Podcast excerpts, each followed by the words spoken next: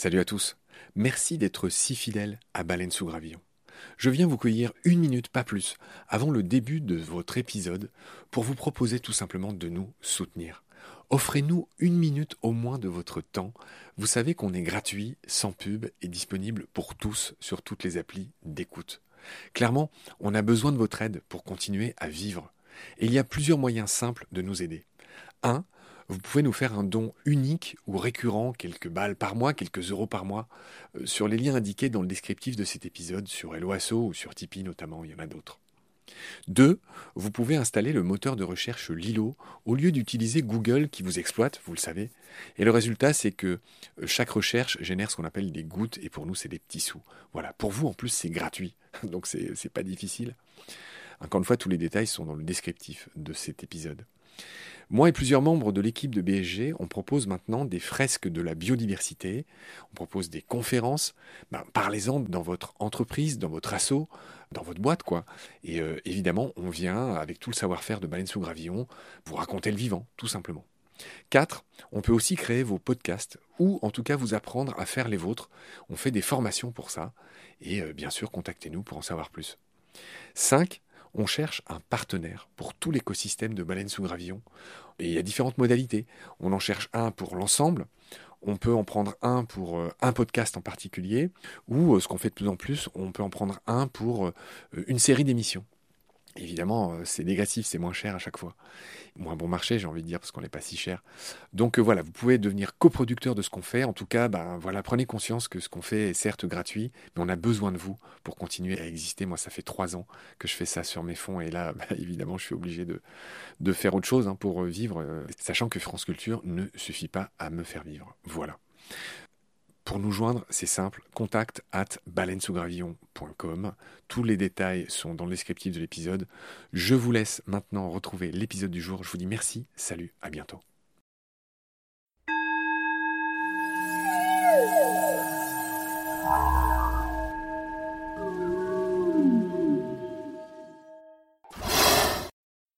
La chauve-souris blanche du Honduras, dont on parle dans le livre, a une autre particularité, elle en a même deux autres, puisque en plus de ça, elle a des oreilles et un nez jaune, donc c'est dû aux caroténoïdes qu'elle puise dans son alimentation, et c'est le seul mammifère connu à stocker ce pigment en quantité suffisante pour euh, obtenir cette couleur jaune. Donc voilà, une chauve-souris blanche et jaune, c'est vraiment étonnant. Et en plus de ça, donc c'est une chauve-souris qui fabrique des tentes entre guillemets avec des feuilles, donc plie des feuilles en deux, et elle s'abrite à l'intérieur. Et c'est une chauve-souris qui vit euh, donc en harem. Il y a un mâle en, général qui est entouré de, de 5 ou six femelles. Et donc quand on voit cette chauve-souris sur la photo dans le bouquin, on a vraiment l'impression de voir des petites peluches comme ça euh, cachées dans, la jungle. Patrick Beau est le créateur de la chaîne YouTube et des BD Axolot, qui raconte des personnages et des histoires insolites, étranges plus bizarres les unes que les autres. Patrick est le spécialiste de l'étrange, de l'étonnant, de la réalité qui dépasse la fiction. Dans le premier épisode, nous avions raconté sa jeune et foisonnante carrière, et surtout sa mascotte, son alter ego, l'axolotl. C'est ainsi qu'il a nommé sa chaîne YouTube et ses BD chez Delcourt. Patrick a sorti en 2019 un beau livre intitulé Nature secrète, dans lequel il a réuni les 100 merveilles les plus époustouflantes du monde vivant. Ce livre, il l'a coécrit avec le biologiste Pierre Carner, un spécialiste des parasites et de l'évolution, que j'ai aussi eu le plaisir d'interviewer et qui passera bientôt dans Baleine sous gravillon.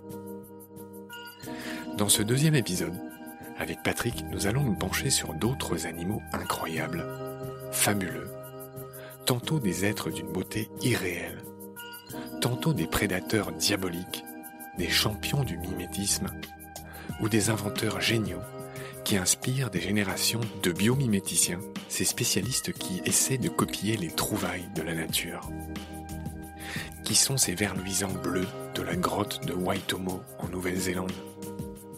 Où vit cette chauve-souris blanche, aux oreilles et au nez jaune vif, nichée au creux d'une feuille en tube Pourquoi le loup à crinière des steppes brésiliennes a de si longues pattes D'où l'eucalyptus arc-en-ciel tire-t-il ses couleurs si variées À la rencontre des espèces les plus insolites, mais aussi les plus menacées de la planète.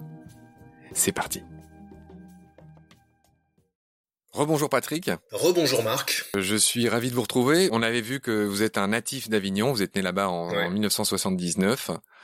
Euh, dans l'intervalle, ma copine Marlène, pour qui vous êtes un demi-dieu, me demande si votre cœur est pris. Non seulement je suis pris, mais en plus je suis papa. Donc, euh, désolé Marlène. Je suis désolé pour Marlène et je vous félicite au passage. Merci en tout cas, merci. si je vous appelle aujourd'hui, c'est pour parler d'un autre de vos bébés, en l'occurrence Nature secrète, qui est un bouquin que vous avez écrit en 2019 chez Duno. Le sous-titre de ce livre, c'est Merveilles insolites du vivant. On a vu dans le premier épisode que vous êtes ce que j'appellerais le pape de l'insolite, de l'étrange, du bizarre. vous avez sévi partout, sur tous les médias, sous toutes les formes, pour rassembler, mettre sur pied des cabinets de curiosité. Aujourd'hui, voilà, on va parler de ces animaux incroyables. Vous avez écrit ce livre, il faut lui rendre hommage, avec un certain Pierre Kerner. Je vous laisse nous dire qui c'est. Pierre, donc, il est maître de conférence, il est spécialiste de biologie animale et il est particulièrement donc passionné par les bizarreries animales, donc c'était le camarade idéal. Mais euh, je dois juste euh, replacer Nature secrète euh, dans son contexte. En fait, c'est le troisième livre d'une série qui a commencé avec Terre secrète, qui parlait des merveilles méconnues de la planète, donc des paysages naturels extraordinaires. Ensuite, il y a le lieu secret, qui était le pendant euh, humain, on va dire, de Terre secrète. Là, c'était des bâtiments extraordinaires, des, églises, des temples, etc. Et Nature secrète, donc, vient continuer cette série. Et cette fois-ci, on est dans le vivant, mais on est toujours dans euh, le merveilleux et le méconnu. C'est vraiment le fil conducteur de la série. Et donc, euh, Pierre m'a accompagné sur ce livre de la même manière que Charles Frankel, qui est un géologue et planétologue, l'avait fait sur Terre secrète. Tous les deux, ils sont un peu la caution scientifique, puisque moi, je suis pas scientifique, je suis un curieux professionnel, comme j'aime à le dire, mais je suis pas scientifique. Ils ont rédigé un encadré technique qui approfondit, par exemple, une spécificité dans Nature secrète, évidemment, d'une espèce, et dans Terre secrète, c'était par exemple des explications techniques sur la formation d'un lieu. Donc voilà. D'accord, une belle collaboration, effectivement, ça le fait. Hein. Le bouquin, il y a toujours une photo extraordinaire de ces animaux, euh, vous allez voir j'aime pas trop faire dans la surenchère, mais qui ont tous quelque chose de très spécial. C'est très bien troussé. Euh, il y a un petit texte où on reconnaît votre patte, et puis il y a, vous l'avez dit, un petit encadré, euh, voilà, qui spécifie quelque chose. Et je l'ai dévoré ce bouquin euh, pour préparer l'émission.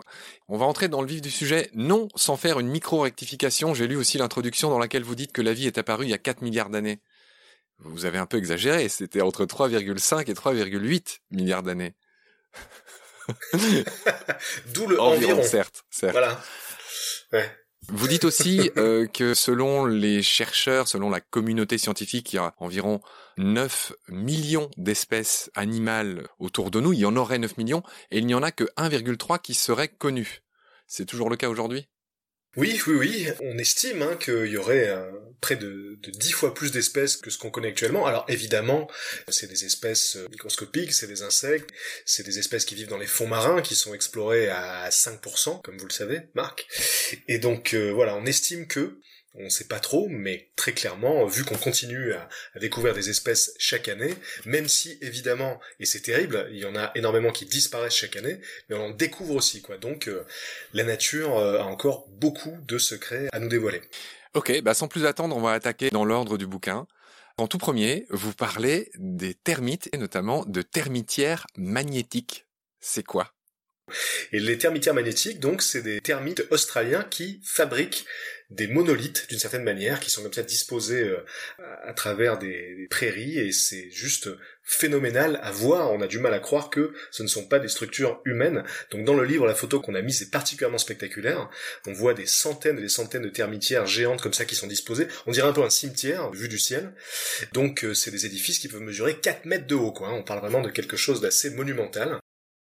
D'après votre petit texte, il y a deux avantages à ça. Ces termites, euh, grâce à ces constructions, évitent la surchauffe. Alors, pas forcément euh, parce qu'elles sont très grandes, mais apparemment, elles, sont dans l'endroit où ça tape moins. Donc, ça leur permet d'avoir des structures où elles peuvent s'abriter quand ça surchauffe. Et le fait qu'elles soient hautes les aiderait à se prémunir contre des inondations éventuelles. Ouais. Alors en fait, le truc, c'est que les termites qui fabriquent des édifices de ce type-là, il y en a plusieurs espèces et il y a des édifices de différentes tailles. Celles-ci sont particulièrement imposantes. C'est un peu les tours. Elles ont le record, voilà, c'est vraiment des bâtisseuses de tours. Pourquoi est-ce que d'autres espèces fabriquent des tours plus petites? Bon, c'est les mystères de la, de la nature, mais en tout cas celles-ci sont particulièrement impressionnantes. On va enchaîner, on va parler sur mes petits chouchous des océans, les nudibranches. 3000 espèces, qu'on appelle à tort limaces de mer, elles ont rien à voir avec les limaces. Ce sont des êtres d'une exquise beauté. Je vous laisse me décrire et me parler des nudibranches. Quand j'ai commencé à travailler sur ce livre-là, je pense que les nudibranches euh, sont imposées parmi les premières espèces que j'avais en tête parce que c'est vraiment des créatures incroyables, quoi, qui comptent parmi les espèces les, plus colorées, les plus extravagantes. Et donc c'est vrai que ce terme de limace de mer contraste pas mal avec leur aspect, parce que c'est des pures merveilles, quoi. Et on en compte des milliers, hein, il y a des milliers d'espèces comme ça. Décrivez la flabelline, par exemple, que vous avez choisie pour illustrer. Euh. Alors celle qu'on a choisie, ça c'était très compliqué d'ailleurs, hein, évidemment, de choisir un unibranche pour ce livre, parce que il y a autant de formes et autant de couleurs que ce qu'il y a d'espèces. Celle qu'on a choisie est euh, rose, mauve, avec euh, des excroissances assez spectaculaires sur le dos qui sont en fait des branchies. Hein, c'est ce que signifie nudibranche, c'est des branchies nues.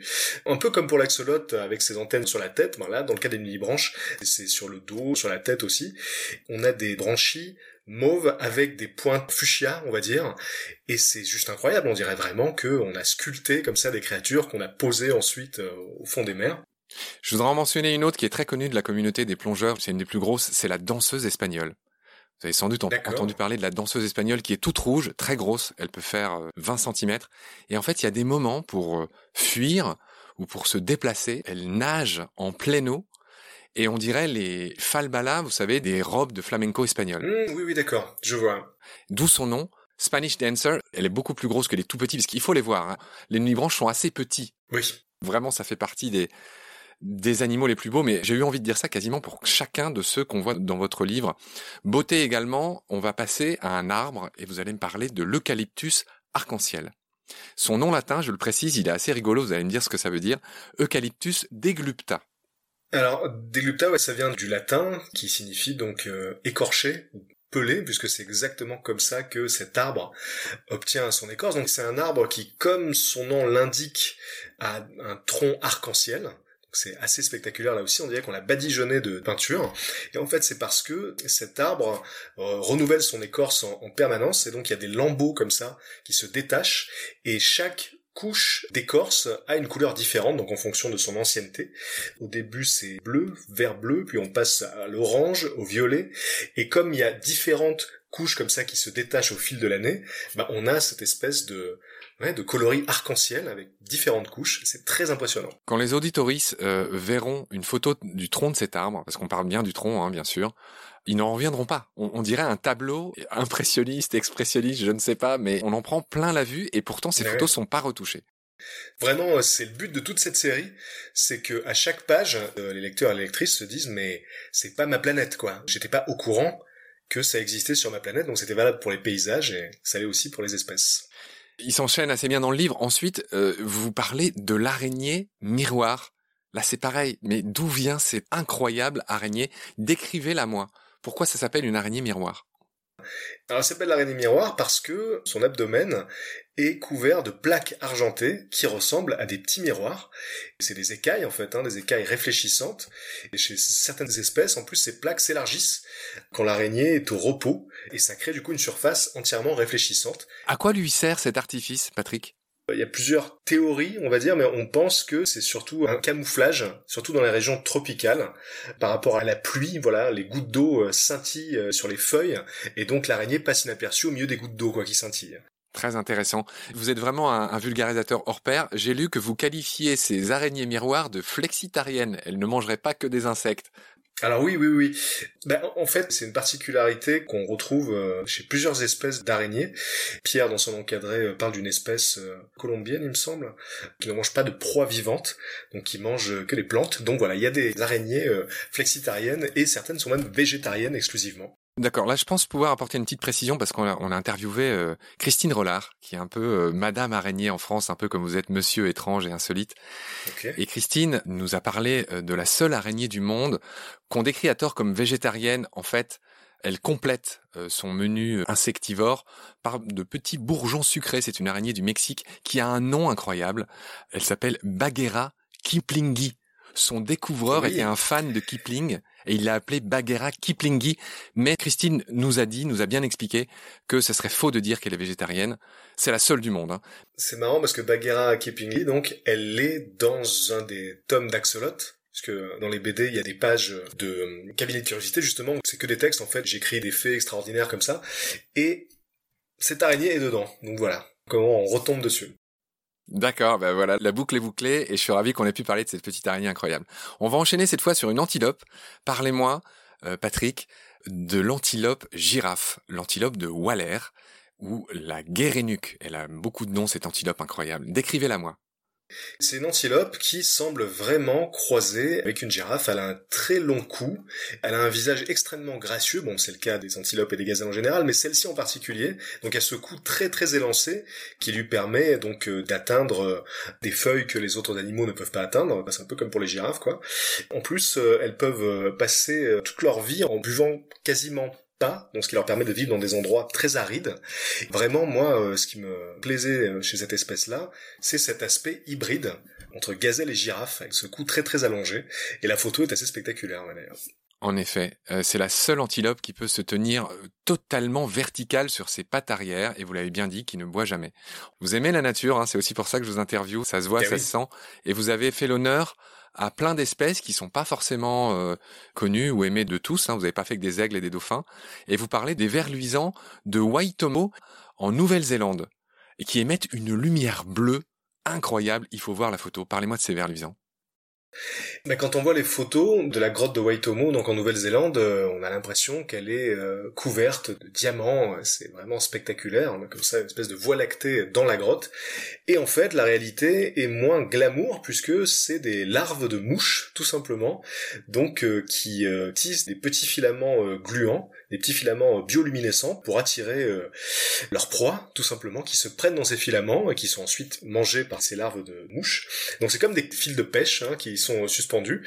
Alors euh, de près, c'est pas très sexy, mais de loin, par contre, le spectacle est vraiment exceptionnel elles émettent des fils de bave et j'ai vu que ça leur servait de signal d'alerte. Hein. En, résumé, elles cessent de luire euh, quand ça vibre, ou, j'ai peut-être mal compris. Oui, non, non, en fait, elles cessent de, de briller pour faire des économies d'énergie une fois qu'elles ont capturé une proie en fait.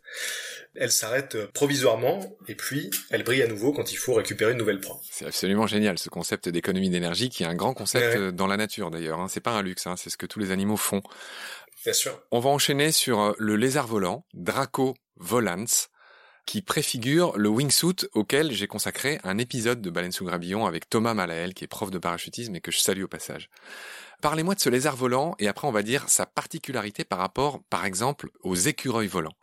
Eh ben, ce lézard volant, comme son nom l'indique, vole, et c'est déjà pas mal en soi, donc euh, il a une sorte de wingsuit naturel, hein, effectivement, qu'il déploie. Alors c'est intéressant parce que quand on a fait des recherches euh, sur ce lézard avec euh, Pierre Carnet, on se posait une question par rapport au patagium. Donc le patagium, c'est la membrane de peau justement que le lézard utilise pour planer. Qui le transforme en cerf-volant vivant voilà exactement. Et donc euh, on se posait la question avec Pierre sur euh, la manière dont ses ailes étaient fixées au corps du lézard. On se demandait si les membranes étaient fixées aux pattes et donc euh, il suffisait au lézard de déployer ses pattes pour que les ailes s'ouvrent. Comme les écureuils. Voilà. Ou est-ce qu'il fallait qu'ils aillent chercher avec leurs pattes les membranes? Et donc j'ai trouvé une étude sur internet, donc euh, spécifiquement consacrée à ça. C'est incroyable. C'est ça qui était fantastique dans ces recherches, c'est que sur internet on peut trouver des études extrêmement spécifiques. Et là donc le chercheur expliquait qu'effectivement le lézard va chercher son patagium comme si c'était euh, une cape et le déplie et peut voler.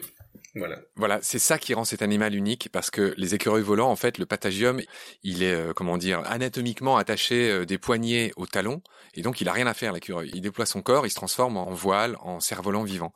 Ce lézard, vous l'avez très bien expliqué dans votre bouquin, il agrippe son repli de peau et il le tend pour voler. Et ça, c'est unique euh, parmi ces animaux. Encore une fois, qui ne sont pas des animaux volants, faut être précis. Ce sont des animaux qui planent. Il n'y a pas d'idée de vol, contrairement aux chauves-souris, aux oiseaux, chauves-souris, euh, qui ont elles aussi un fameux patagium. On va enchaîner sur une plante. Vous faites aussi la part belle aux plantes, cher Patrick. Bravo pour ça.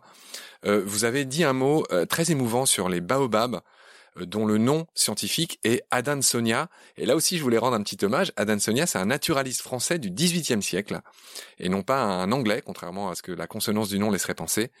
Dites-moi un mot sur ces fameux baobabs qui sont un peu les arbres euh, millénaires que les gens adorent.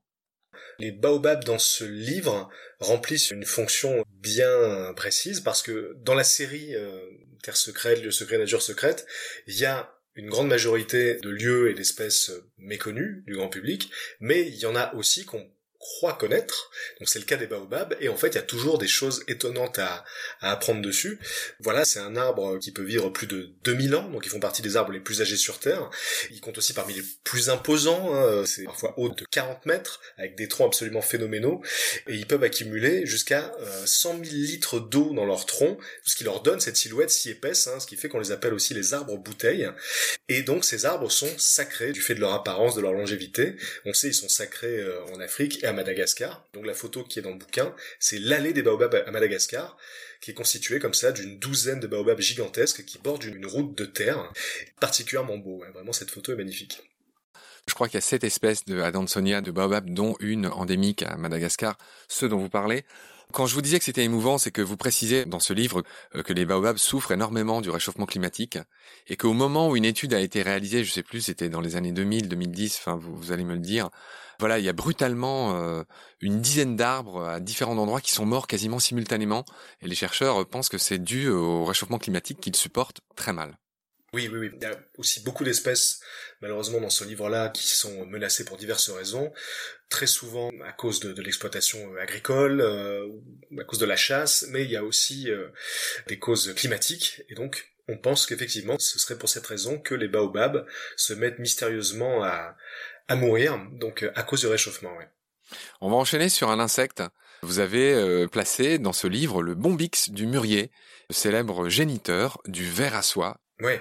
Bah quand on voit la photo, on peut avoir l'impression que euh, c'est tiré d'un film de science-fiction, qu'on a fait une espèce d'extraterrestre avec des yeux globuleux, et pourtant ce papillon euh, de nuit est très célèbre en réalité, hein, puisqu'il est directement lié euh, au, au ver à soie. Je trouvais intéressant de montrer que quelque chose qu'on pense connaître, quelque chose qui fait partie du quotidien, est connecté à un animal particulièrement étonnant visuellement et qui n'existe pas à l'état naturel, hein, qui a été domestiqué il y a plusieurs milliers d'années euh, en Chine pour produire de la soie. Alors moi aussi je vais faire un peu euh, d'autopromo en fait, c'est juste pour saluer euh, Lionel Carles avec lequel on a fait une très belle émission sur les papillons, qui nous avait expliqué pendant cette émission que ces gros peignes, en fait c'est ce qui différencie les papillons de nuit des papillons diurnes, euh, leur servent à capter les phéromones des femelles chez les papillons de nuit, alors que les papillons de jour ont plutôt ce qu'on appelle des massues. Ils n'ont pas de peignes aussi développés que les papillons de nuit, je le signale au passage, on le voit très bien sur la photo de votre livre. Je voudrais enchaîner cette fois-ci sur un oiseau. Alors là, pour le coup, chapeau, Patrick, passionné d'animaux que je suis, je vous ai dit, vous m'avez fait découvrir quelques espèces. J'ai découvert avec ahurissement l'existence d'un toucan frisé, l'Arasari de Beauharnais. En plus, il a un nom très napoléonien. Quel est ce toucan? Quelle est cette histoire? Où est-ce que vous avez déniché ce truc incroyable? Généralement, quand on pense à un toucan, on a une image standard dans la tête qui correspond à l'espèce la plus connue. En l'occurrence, chez le toucan, c'est le toucan toko, hein, c'est le toucan noir avec le bec jaune. Mais il y a énormément d'espèces de toucans et une des plus spectaculaires c'est vraiment euh, cette Arasari de Beauharnais parce que il a donc un plumage frisé sur la tête donc on dirait un peu qu'il a une coupe afro. Très très très étonnant puis il a des couleurs magnifiques aussi. Et, euh, donc il doit ce nom euh, aux consonances un petit peu effectivement napoléoniennes au prince Auguste de, de Beauharnais qui vécut quelques années au Brésil et qui était passionné des sciences naturelles. Et donc voilà pourquoi hein, cet oiseau s'est retrouvé avec ce nom là vous précisez très bien dans votre texte que le bec du toucan, on s'est longtemps demandé pourquoi il avait un si gros bec, si handicapant, si beaucoup de choses. Et en fait, euh, aujourd'hui, la science s'oriente vers un rôle de climatiseur pour cet oiseau. Oui, oui, oui. Ce que vous dites euh, dans votre petit texte. Et l'autre particularité de l'Arasari, c'est qu'il a un cri qui ressemble à celui d'une grenouille ou d'un crapaud. Oui, oui, oui, c'est assez euh, spectaculaire à écouter d'ailleurs. Sur YouTube, on peut écouter quasiment tous les animaux que l'on peut voir dans ce bouquin-là, et c'est vrai que c'est assez étonnant. Ouais. J'enchaîne et on va retourner dans l'eau. Vous avez une très belle photo dans votre livre du calmar luciole. Rien que son nom fait rêver, on le trouve au Japon. Parlez-moi de ce calmar luciole. C'est un calmar qui illumine les plages de la baie de Toyama au Japon. C'est un phénomène annuel. Et donc euh, de mars à juin, on a des millions de femelles qui remontent en surface pour venir pondre leurs œufs et qui illuminent comme ça la côte. Et euh, c'est très impressionnant. Ouais, j'ai appris en lisant le texte qu'il s'agissait d'un phénomène qui s'appelle la contre-illumination. Et en fait, c'est pas juste pour faire beau et pour décorer, ça les sert à se camoufler paradoxalement, parce que pour qui les regarde du dessous, pour peu qu'il y ait un peu de lune euh, autour et de lumière, elles sont paradoxalement moins visibles. C'est ce que dit le texte. Absolument. Si les prédateurs voient les calmars d'en dessous, ils ont l'impression que la lumière vient de la surface. Très bonne technique. Patrick, on va parler d'un gecko qui est sans doute le plus incroyable du monde. C'est le gecko satanique Uroplatus fantasticus. Pareil, ils ont des noms latins qui sont en soi déjà euh, incroyables. Qu'est-ce qu'il a de si spécial ce gecko satanique? Alors déjà, ce gecko a une capacité de camouflage vraiment vraiment étonnante puisque il se mélange totalement à la végétation. Il tire son nom euh, de son visage, pas pas de ses capacités de camouflage, mais de son aspect. La photo qui a été choisie sur le livre, c'est une photo qui montre justement à quel point cet animal peut se fondre dans les feuilles, mais il a une gueule particulièrement étonnante aussi quand il ouvre la bouche. C'est ce qui lui a donné ce surnom de gecko satanique avec des cornes sur la tête. Ses yeux, sa gueule, plus ses cornes, ça lui a valu ce surnom-là. Juste pour euh, conclure sur lui en disant que c'était un des animaux les plus mimétiques du monde. On peut passer à quelques centimètres et pas le voir, on dirait une feuille. Il imite même les, les morsures d'insectes, les petites tavelures qu'il y a sur les feuilles, enfin une feuille imparfaite en fait. Exactement, il a une queue qui est vraiment une, une feuille, quoi. Le mimétisme est parfait chez cette espèce. Je vous enchaîner sur une espèce de chauve-souris pour euh, saluer François Moutou avec lequel on a fait un épisode chauve-souris. Vous présentez la chauve-souris qui est sans doute la plus jolie, la plus mignonne du monde. C'est une chauve-souris qui est toute blanche et qui s'appelle la chauve-souris blanche. Ectophila. Ectophila. Qui fait partie des très rares espèces de chauves-souris blanches. Donc euh, les chauves-souris, euh, c'est des milliers d'espèces. Hein. c'est le deuxième ordre de mammifères derrière les rongeurs. Il y en a énormément. Et donc on n'en connaît que très peu qui possèdent une fourrure blanche. On en connaît six. Et donc la chauve-souris blanche du Honduras, dont on parle dans le livre, a une autre particularité, elle en a même deux autres, puisque en plus de ça, elle a des oreilles et un nez jaune, donc c'est dû aux caroténoïdes qu'elle puise dans son alimentation, et c'est le seul mammifère connu à stocker ce pigment en quantité suffisante pour euh, obtenir cette couleur jaune. Donc voilà, une chauve-souris blanche et jaune, c'est vraiment étonnant. Et en plus de ça, donc c'est une chauve-souris qui fabrique des tentes entre guillemets avec des feuilles, donc plie des feuilles en deux, et elle s'abrite à l'intérieur. Et c'est une chauve-souris qui vit euh, donc en harem. Il y a un mâle en, général qui est entouré de, de cinq ou six femelles. Et donc quand on voit cette chauve-souris sur la photo dans le bouquin, on a vraiment l'impression de voir des petites peluches comme ça euh, cachées dans, la jungle. On va enchaîner sur un ver marin euh, qui s'appelle le ver arbre de Noël, qui fait partie de ce qu'on appelle les polyquettes le vert arbre de Noël, on sent qu'il a inspiré euh, l'univers d'Avatar puisque on voit des espèces de plantes qui s'enroulent dès qu'elles sont frottées avec une sorte de bruit de, sarbacane et ça fait penser à ce vert arbre de Noël, donc effectivement qui est bien connu des plongeurs, qui dès qu'on bouge un peu l'eau à sa proximité, qui retourne dans son tube car cet arbre de Noël, ce sont en fait ses branchies. Ça s'appelle les radioles. Et euh, contrairement à ce qu'on pourrait croire en voyant la photo euh, du livre, il il s'agit pas de deux vers côte à côte puisqu'on voit deux arbres de Noël ça. Il s'agit bien d'un seul spécimen, puisque chaque verre possède deux structures tubulaires comme ça, qui quand elles se déplient, effectivement, ressemblent à des arbres de Noël. Et effectivement, par rapport à Avatar, il y a plusieurs espèces dans le livre qui ressemblent à des espèces de science-fiction. C'était une exigence personnelle, qu'on a l'impression de regarder un film de science-fiction. On va aborder nos derniers animaux pour aujourd'hui. Alors, Encifera encifera, il s'agit du colibri porte-épée, vous l'avez bien choisi, lui, c'est sans doute le plus incroyable des colibris. Il a un bec qui est plus long que son corps. C'est l'oiseau dont le bec est le plus long par rapport au corps dans tout le règne animal. Donc euh, c'est vrai que c'est très très impressionnant ce très très long bec qui lui permet donc d'aller butiner dans des plantes, notamment la Passiflora mixta, donc euh, qui est une plante dans laquelle les autres colibris euh, ne peuvent pas aller épuiser hein, puisque leur bec n'est pas assez long. Donc voilà, c'est une espèce qui a évolué euh, de manière collatérale, on va dire, avec une, une plante. Il y a un autre truc mignon qu'il faut dire sur les colibris, c'est que leur cœur bat très très vite. 1260 battements par minute. c'est incroyable. C'est un autre record, c'est le rythme cardiaque le plus élevé de tous les oiseaux qu'on connaisse, quoi. Patrick, dites-moi un mot sur le crabe décorateur. En fait, c'est un crabe qui euh, se déguise donc pour se camoufler avec des morceaux d'éponge, euh, des morceaux d'anémone de mer qu'il trouve euh, ici et là. Donc soit pour se camoufler, soit pour se défendre parce que parfois donc il se pose sur la tête des anémones toxiques. Et donc au final, on a affaire à un animal euh, qui a un aspect absolument irréel là aussi, euh, donc euh, on le voit bien sur la photo, costumé quoi. Il y a plusieurs espèces de crabes, ils, ils ne se déguisent pas tous avec les mêmes éléments. Celui qu'on voit sur la photo justement a des anémones de mer sur la tête. Vous avez 100 tout simplement êtres vivants incroyables dans ce livre. On va évidemment pas tous les faire. Donc je vais essayer de bien choisir le dernier. Et le dernier, j'hésite entre le loup à crinière et la fourmi peau de miel. Allez, on va peut-être se faire les deux. Allez, allons-y.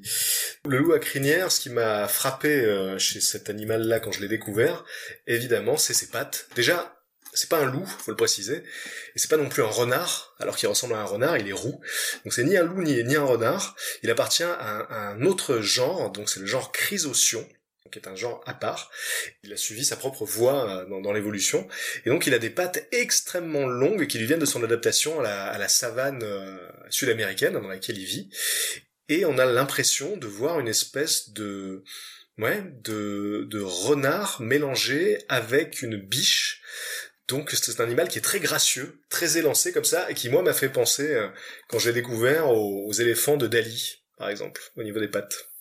C'est vrai, on dirait un lévrier. Cet animal est incroyable de beauté, il est élancé et il illustrerait une règle que les éthologues, enfin que les biologistes, que les scientifiques, on va dire, euh, appellent la règle d'Allen et de Bergman, qui dit que plus on se rapproche de l'équateur, plus les animaux deviennent élancés.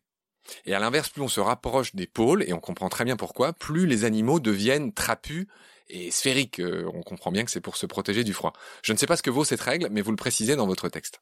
On la retrouve euh, par exemple chez le lièvre arctique, donc qui est une espèce de boule de neige avec des oreilles, quoi. C'est la même règle qui est à l'œuvre, mais à l'inverse. Euh, il est complètement compact au lieu d'être élancé. Ouais. D'accord, vous m'avez appris l'existence de cette règle. Et puis donc, comme promis, on va finir sur une friandise, car c'en est une, vous allez nous dire pour qui et comment. Euh, vous allez me parler de la fourmi peau de miel. C'est un nom qui réunit plusieurs espèces de fourmis. On en trouve en Amérique du Sud, on en trouve en Australie, donc celle qu'on voit dans le bouquin, c'est une espèce australienne. Donc les fourmis peau de miel, ce sont des fourmis, certaines ouvrières, donc qui vont stocker du miel dans leur abdomen jusqu'à ce qu'elles ne puissent plus bouger et euh, quand elles ne peuvent plus se déplacer, d'ailleurs elles ne peuvent plus traverser les galeries hein, de la fourmilière, elles sont accrochées au plafond de la galerie, et là elles se transforment en distributeurs vivants de miela. Donc les autres fourmis de la colonie viennent euh, leur caresser euh, le bout des antennes. Et là, ces, fourmis pot de miel régurgitent, c'est vraiment les distributeurs automatiques, régurgitent du miela. Et en Australie, c'est une friandise très recherchée. Hein. voilà, les aborigènes adorent les fourmis pot de miel. Ça ressemble en taille à un grain de raisin, quoi. C'est dire euh, si c'est volumineux, vraiment, ils deviennent énormes. Donc voilà, c'est des grains de raisin sucrés, comme du raisin au miel, quoi, finalement. Et c'est très spectaculaire à voir. On vous écouterait pendant des heures, Patrick, mais on va s'arrêter là. Voilà, on a donné un avant-goût de ce qu'est votre livre. Il y en a dix fois plus euh, dans le livre que je recommande évidemment, qui fait partie de ma bibliothèque euh, de naturaliste. Hein. Voilà, donc je vous remercie de tout le temps que vous avez accordé à Baleine sous Gravion, que vous m'avez accordé malgré mes nombreux impairs. et j'espère malgré tout vous revoir, comment dire, euh, très vite et, euh, et continuer à profiter de vos incroyables découvertes. Voilà, vous qui êtes, euh, comme je l'ai dit plusieurs fois, pour moi, le pape de l'étrange et du cabinet de curiosité en France et folkloriste. On l'a vu. Ben merci beaucoup, merci pour pour l'invitation et merci d'avoir parlé de mon travail. Et puis aussi, merci à Marlène du coup. Ça, c'est très sympa. Là, là, là, vous allez la faire rosir. J'ai oublié une dernière question, Patrick, et qui va durer 30 secondes. C'est la question rituelle de Baleine sous gravillon. Euh, si c'est le cas, et ce n'est pas obligé que ça le soit, euh, que vous inspire le titre de ce podcast, Baleine sous gravillon? Est-ce que ça vous inspire quelque chose? Oui, ben très euh, très spontanément, je, je, dirais que c'est une version exagérée de Anguille sous roche. Mais euh, est-ce que je Banco, bingo. Ah, d'accord, voilà, bah voilà. oui, ça me fait penser à ça.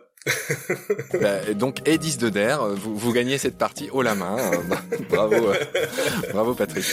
merci. Je vous remercie beaucoup. Prenez soin de vous et à bientôt, j'espère. Au revoir. Merci, à bientôt.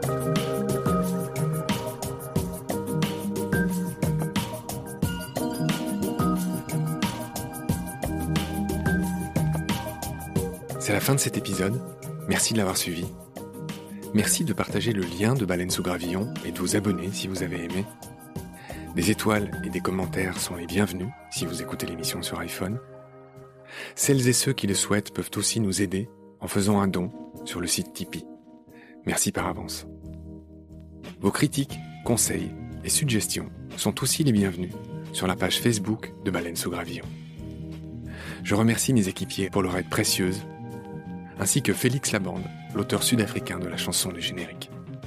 Je vous retrouve très vite pour un nouvel épisode. D'ici là, prenez soin de vous et ce qu'il y a autour de vous. Merci, à bientôt.